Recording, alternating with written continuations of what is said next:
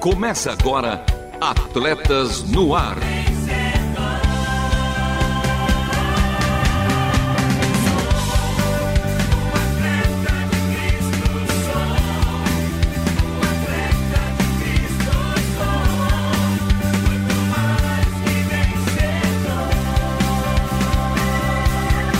Amando o Senhor, correndo juntos e alcançando muitos.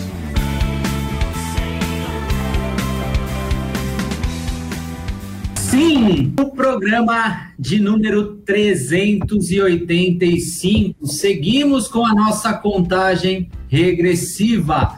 Faltam 15 programas para o de número 400 e a resenha, a introdução de hoje é bem-vindo como será a sua entrada nos céus. E hoje, diretamente do Centro Integrado de Saúde do Atleta e aqui de Jaleco, aqui estou feliz, mas sei que o meu mano Marcelo Fábio, lá de casa, não está. Parabéns a todos os clubes campeões regionais de futebol. Um alô para todos os São Paulinos que depois de anos e anos sagraram-se campeões paulistas em cima do Palmeiras, do meu mano Marcelo Fávero. Mano, é com você. É isso aí, Luvian. Mas estou feliz sim porque tem atletas no ar. Apesar da derrota do meu time, Palmeiras, não tem importância. E parabéns ao São Paulo. É, estamos começando e na escalação do programa de hoje teremos Momento Olímpico e Paralímpico com a nossa correspondente diretamente do Japão, Miriam Reich. Dois toques com o youtuber Footblack para você entender melhor esse universo cibernético tem estreia. O Centro Integrado de Saúde do Atleta traz informações de como ver bem e melhor. Saúde. Jogo rápido, seu fast food das informações do esporte. Coração de atleta com nosso parceiro Paulo Vescher. E a última volta, programa imperdível. Por isso, continue conosco, porque está começando mais um Atletas no Ar. Não perca a passada. Continue conosco em Atletas no Ar.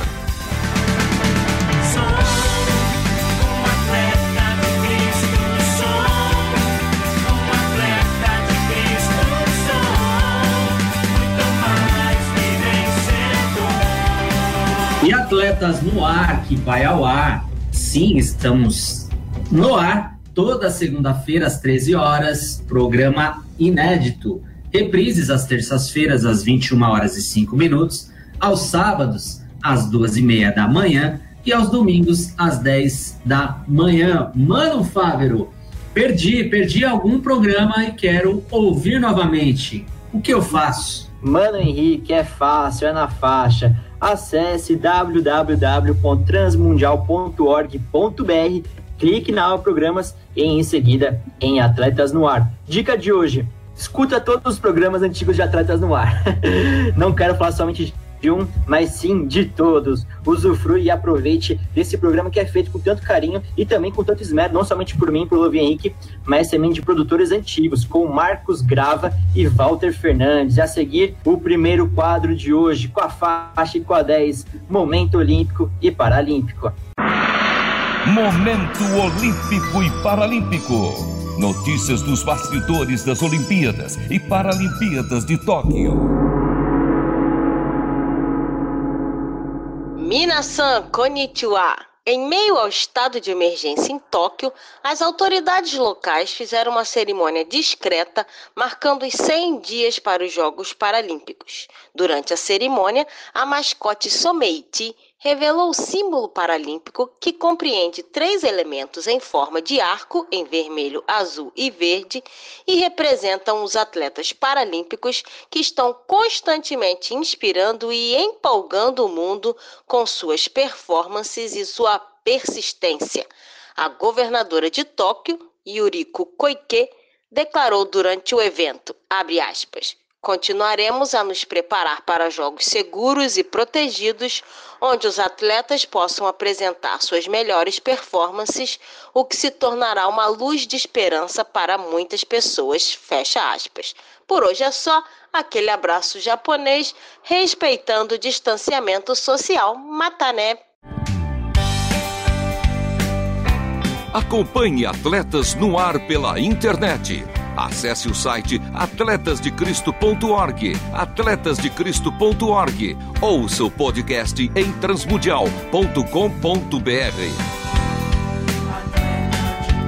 Sim, você ouviu aí a nossa correspondente diretamente da terra do sol nascente, Miriam Reich. Miriam, arigato. E fique agora com dois toques com meu mano Marcelo Fávero.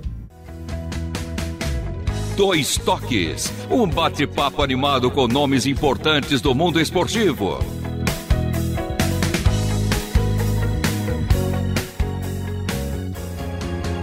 E no quadro Dois Toques de hoje eu vou conversar com o youtuber Footblack.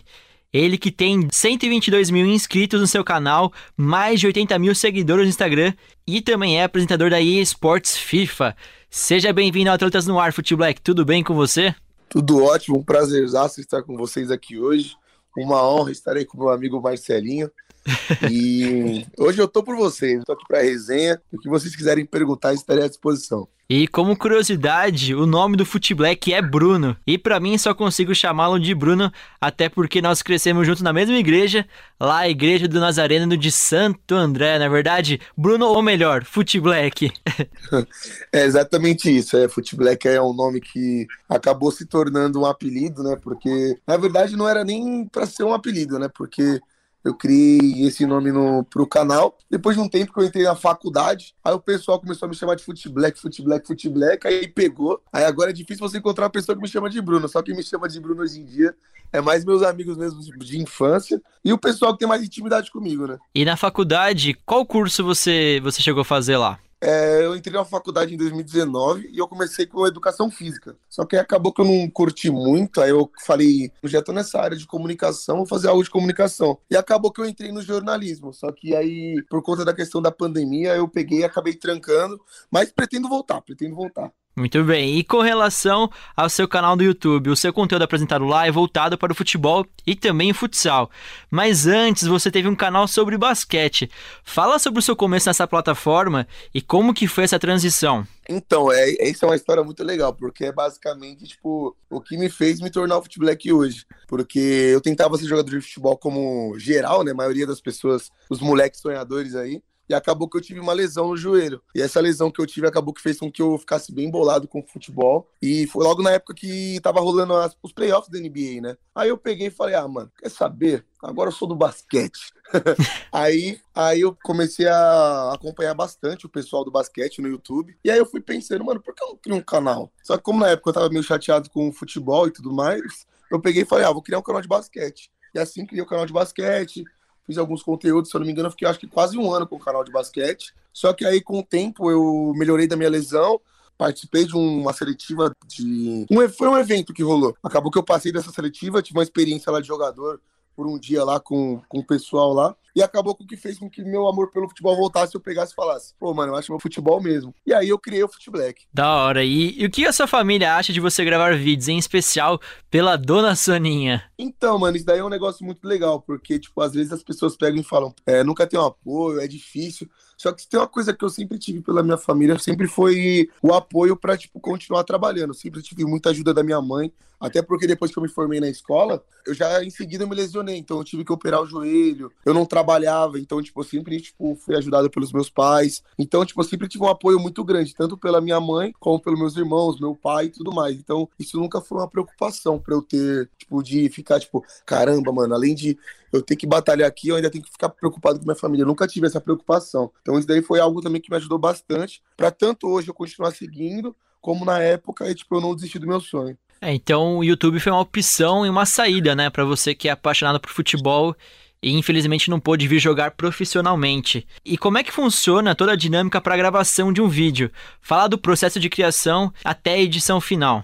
Então, isso daí é um, é um, negócio legal, porque, tipo, eu já também trabalhei no Desimpedidos. No Desimpedidos é absurdo. Você fica, tipo, meu Deus do céu, tô na produção de cinema aqui. Que os caras, eles têm todo o pessoal de roteiro, um pessoal de direção, um, um pessoal da câmera, um pessoal do áudio. Eu, como sou, tipo, um pouco mais simples, tipo, não tenho toda uma produtora por trás ainda, acaba que, tipo, eu chego, tenho meu câmera, eu tenho meu convidado, penso numa ideia de desafio, executo ela, mando para o meu editor, meu editor edita, eu aprovo, e assim o vídeo tá no YouTube. Não tem tanto uma, uma fórmula mágica para ser tão difícil que aconteça. É algo bem simples mesmo. E é basicamente isso. Não tem um bagulho que é muito roteirizado, muito assim, não. É mais um negócio, tipo, pensei no desafio, pensei no convidado, vamos executar isso, executamos a edição e vamos pro YouTube. E como que você elabora os desafios? Então, é, depende muito do convidado, depende muito da, de onde a gente vai gravar, depende da, de alguma ideia que vem do nada, porque às vezes algumas ideias vêm, tipo, eu vejo algum vídeo, tipo, vai de fora, assim, de,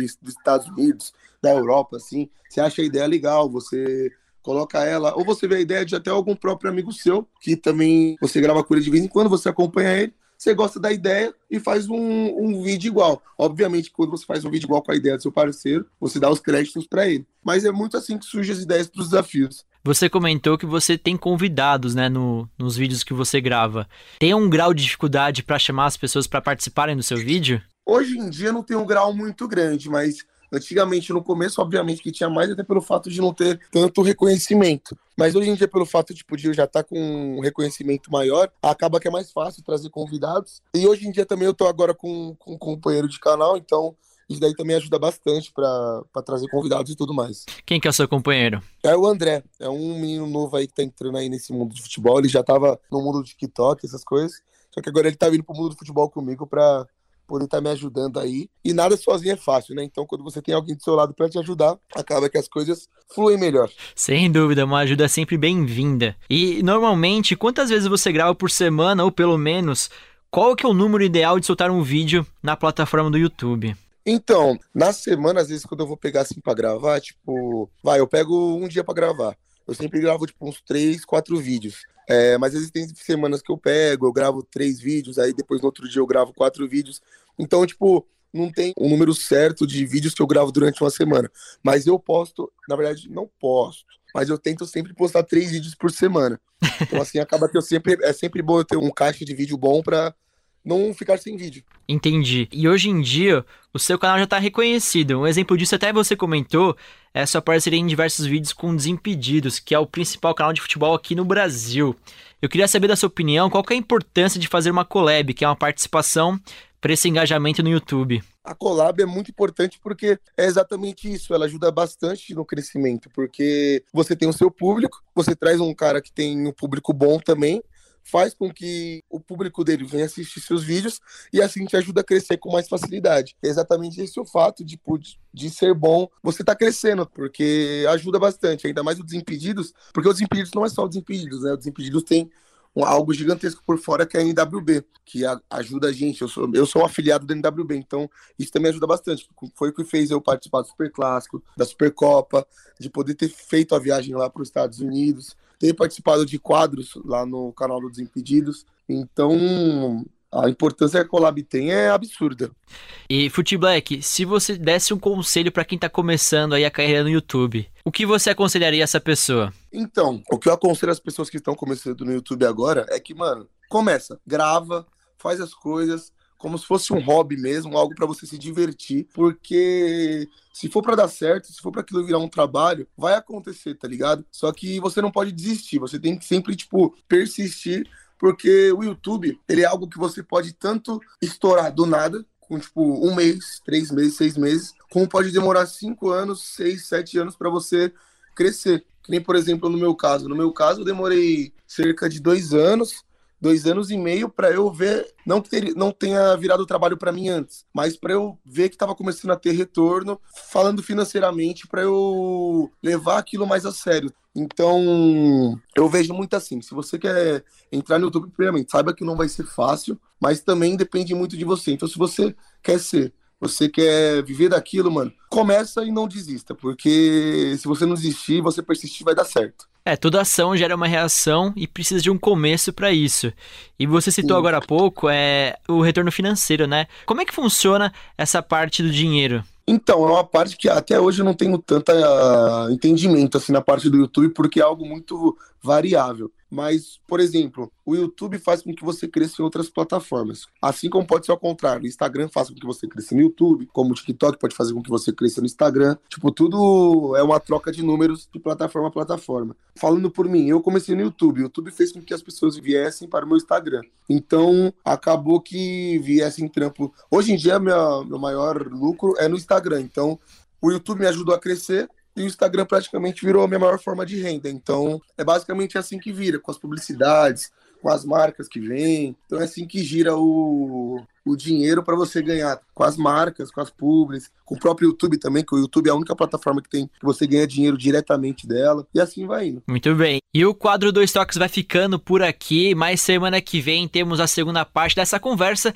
com o youtuber Fute Black, não perca. E a seguir em Atletas no Ar, você fica com ele, Lovia Henrique, com o Centro Integrado de Saúde do Atleta.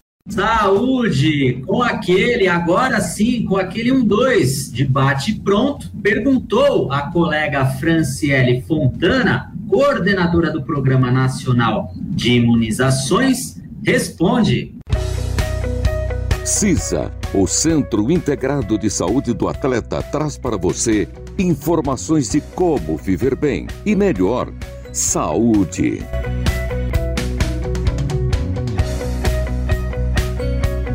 Teve Covid-19 pode ser vacinado? Sim, quem teve Covid-19 pode ser vacinado. Não existe hoje nenhuma evidência, nenhuma preocupação de segurança na vacinação daqueles indivíduos que já tiveram a doença ou que têm anticorpo detectável para SARS-CoV-2. O que o Programa Nacional de Imunizações orienta é que em casos de doenças agudas, febris, moderadas ou graves, que haja primeiro a resolução do quadro antes da vacinação, para que não seja atribuída à vacinação as manifestações da doença. Isso serve para todas as vacinas do calendário nacional de vacinação e não somente para as vacinas Covid-19. A gestante pode ser vacinada a segurança e eficácia das vacinas não foram avaliadas no grupo de gestantes. No entanto, os estudos pré-clínicos não demonstraram nenhum risco de malformação. Diante disso, o Programa Nacional de Imunizações orienta nesse momento a vacinação daquelas gestantes que se encontram dentro dos grupos prioritários para vacinação. Então, por exemplo, se for uma trabalhadora de saúde e estiver grávida, for uma indígena e estiver grávida, tiver uma comorbidade e estiver grávida, deverá fazer uma avaliação junto ao seu médico e fazer a vacinação. A vacina vai ser disponibilizada para crianças? As vacinas que estão sendo utilizadas no Brasil, elas estão indicadas em bula para a população acima de 18 anos de idade. Então, nesse momento, essas vacinas, elas não têm indicação para crianças. À medida que os estudos forem feitos nesses grupos populacionais e se demonstrarem segurança e eficácia, haverá uma rediscussão no Programa Nacional de Imunizações para a inserção desse grupo. Uma das principais dúvidas dos internautas é: quando eu vou receber a vacina? Dentro dos grupos prioritários de vacinação, estão sendo divulgados os cronogramas por meio das redes sociais do Ministério da Saúde. Então é importante que você, internauta, acompanhe as redes sociais do Ministério da Saúde para verificar esses cronogramas de vacinação e também que você se informe nas unidades de saúde locais para ter acesso a esses cronogramas. Não perca a passada. Continue conosco em Atletas no Ar.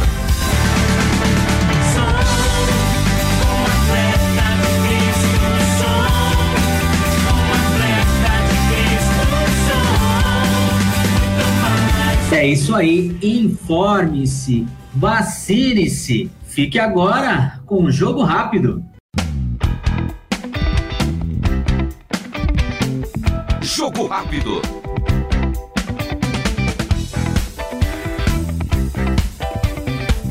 As principais ligas europeias tiveram um ponto final neste último fim de semana em uma temporada atípica e com muita emoção. Isso no programa Fique por Dentro de hoje falei do nosso futebol brasileiro, agora no quadro Jogo Rápido de Atletas no Ar, você confere os campeões das principais ligas da Europa. É, e a Alemanha segue com o mesmo dono. Pela nona temporada consecutiva, o Bayern de Munique sagrou-se campeão.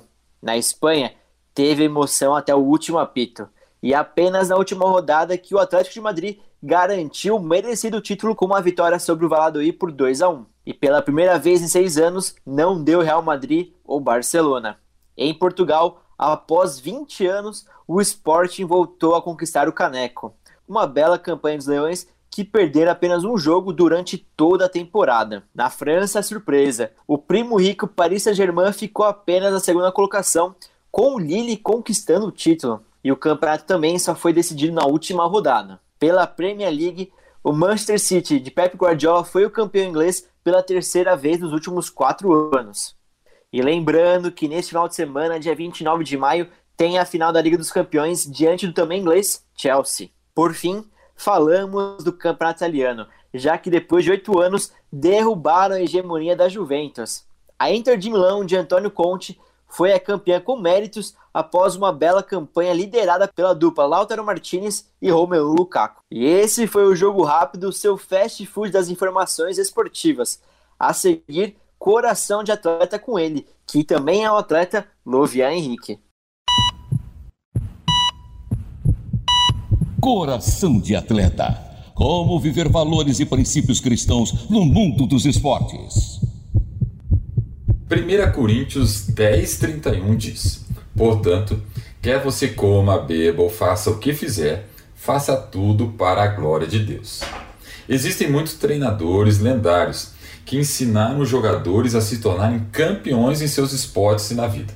Eles construíram equipes vencedoras sobre os fundamentos que mantinham seus jogadores focados no que era mais importante para vencer como equipe. John Wood, um incrível treinador universitário, que levou sua equipe de basquete a 10 campeonatos nacionais em 12 anos, disse certa vez: Eu acho que são as pequenas coisas que realmente contam. A primeira coisa que eu mostro aos meus jogadores no primeiro treino, no primeiro encontro com ele, é como amarrar seus tênis, como colocar as suas meias para que não machuque os pés. Quando você pensa sobre o seu esporte, Voltar ao básico sempre é útil e prepara terreno para a temporada de vitórias. Voltar ao básico também se aplica à nossa vida espiritual. A partir da reforma protestante, podemos entender verdades espirituais simples, baseadas em cinco alicerces. Primeiro, a Bíblia é nossa maior autoridade. Segundo, somos salvos pela fé em Cristo Jesus somente. Terceiro, a fé vem pela graça de Deus sobre as nossas vidas. Quarto, somente Jesus Cristo é nosso Senhor e Salvador. E quinta, vivemos para a glória de Deus.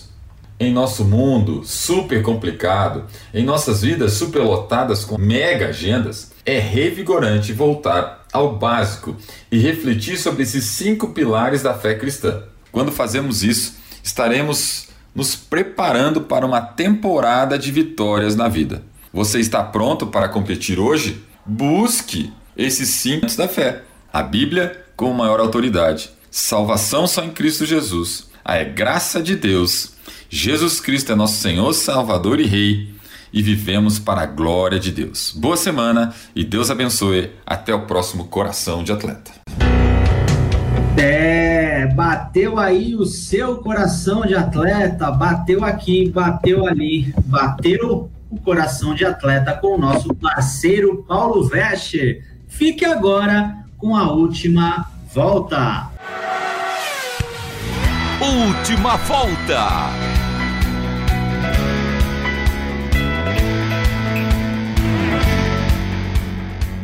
O Atletas no Ar de hoje teve a apresentação e produção de Marcelo Favre, do meu parceiro Lovia Henrique, com trabalhos técnicos de Thiago Lisa, Lilian Claro e Renata Burjato, nosso novo reforço aqui do Atletas no Ar. E as vinhetas Mano Lovian Henrique. Sim, as vinhetas gravadas pelo meu mano, mano querido Edson Tawil, a voz da Bíblia, a obra de arte feita pela nossa maninha Aline, nossos correspondentes por todo o mundo. Soquinhos e beijinhos, beijinhos para minha melhor metade, Vanessa Daniela, e o meu melhor um quarto, Radassa Esther. Este foi mais um Atletas no Ar.